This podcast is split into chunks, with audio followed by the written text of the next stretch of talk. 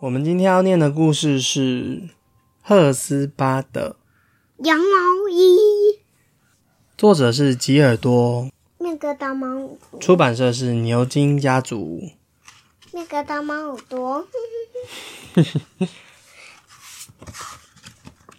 赫斯巴的羊毛衣。在一个刮着大风的秋天早晨，芬雷先生把绵羊赶到无荆田里，让他们吃采收的残根。大部分的羊儿都很高兴能换换口味，只有赫斯巴不喜欢无精的味道。他发现远处树丛下有些美味的青草，于是他穿过菜圃，朝树丛走过去。这时，赫斯巴的妈妈从后面叫他回来。咩，赶快回来咩！他假装没听到。赫斯巴才吃了一口青草，突然一阵大风把赫斯巴吹进了树丛哦。他的长毛紧紧的勾在倒刺的树枝上，他越挣扎扭动，就被缠得越紧。咩咩，赫斯巴向母亲求救。咩，但是强劲的风声把赫斯巴的呼救声盖过了。其他的羊也都没有注意到赫斯巴出状况了。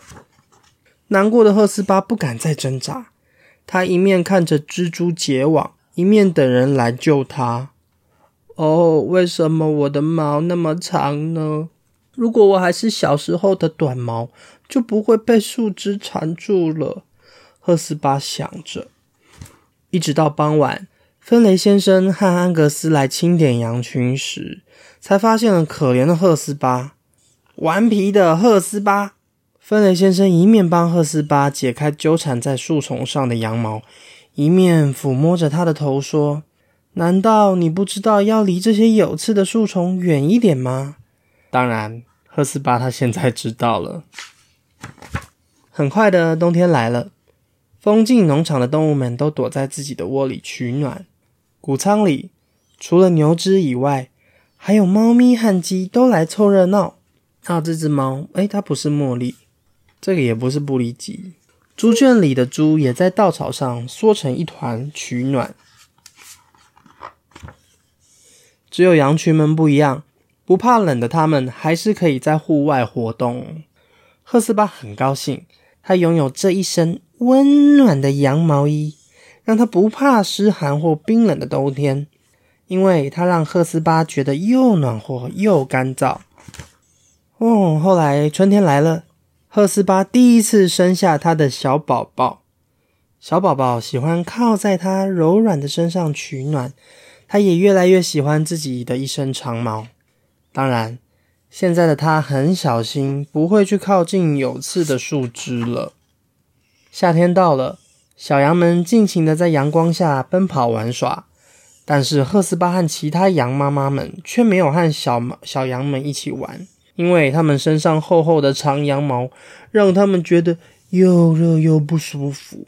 现在他们只想躲在树荫下，一动也不动。赫斯巴的羊毛已经沾满了灰尘，而且变得脏兮兮的。他实在是想不起来以前为什么会喜欢这一身羊毛衣。冬天的时候可以御寒呢，对不对？一天清早，牧羊犬把羊群们叫醒了。它们又跑又叫又摇，直到每一只羊站起来走动。所有的羊被牧羊犬催促着往前走。一大早就把我们叫醒，到底要做什么呢？赫斯巴觉得非常生气的抱怨着。牧羊犬把羊儿们赶进了羊圈后，安格斯在他们身后把门关起来。当赫斯巴正在猜想发生了什么事的时候，他已经没有多余的时间继续担心下去了。来，赫斯巴，你是第一个。芬雷先生边说边把赫斯巴拉出羊圈。他们要干嘛？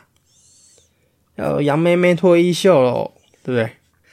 他将赫斯巴翻转成四脚朝天的状态，接着启动电剪，吓得赫斯巴一直挣扎着想逃开。赫斯巴，不要动！